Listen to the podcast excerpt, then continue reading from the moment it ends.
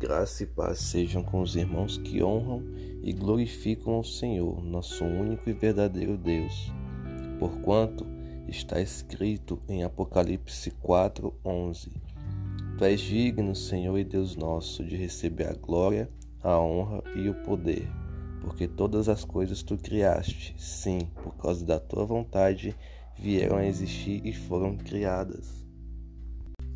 Com efeito, a Bíblia começa sua narrativa com: No princípio Deus criou os céus e a terra. Gênesis capítulo 1, versículo 1. Muitos antropólogos, físicos, cientistas e ateus de todas as áreas usam como argumento que a narrativa da criação bíblica é só mais um mito como os pagãos mesopotâmicos, do Egito e da Sírio-Palestina. No entanto, há algumas diferenças entre os mitos pagãos e a narrativa bíblica. Os mitos pagãos da criação em geral falavam da elevação de um deus de algum altar à supremacia sobre todos os outros deuses. Pelo conhecimento bíblico, entendemos que tudo pode se tornar um deus em nossa vida, até o dinheiro, como está escrito em Mateus 6:24.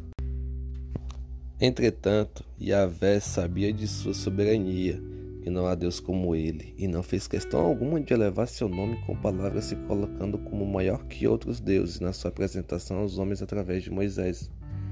O que Deus fez e faz até hoje é mostrar quem ele é com suas ações. No Egito, por exemplo, mostrou a esse povo pagão que não há Deus senão ele, por meio das pragas e da libertação de seu povo. Onde estavam os deuses pagãos do Egito para o socorrer? Por conseguinte, os mitos pagãos atribuíam divindade às coisas da natureza como o sol, a lua, o mar e as estrelas, enquanto a narrativa bíblica é bem sucinta em declarar: Deus fez também as estrelas, Gênesis 1:16, relegando esses corpos à condição de objetos criados. Por consequência, é dever de todo cristão entender as narrativas bíblicas e confrontar com as do mundo, para entender o porquê, por quem e para quem foram escritos os livros, cartas e epístolas sagradas.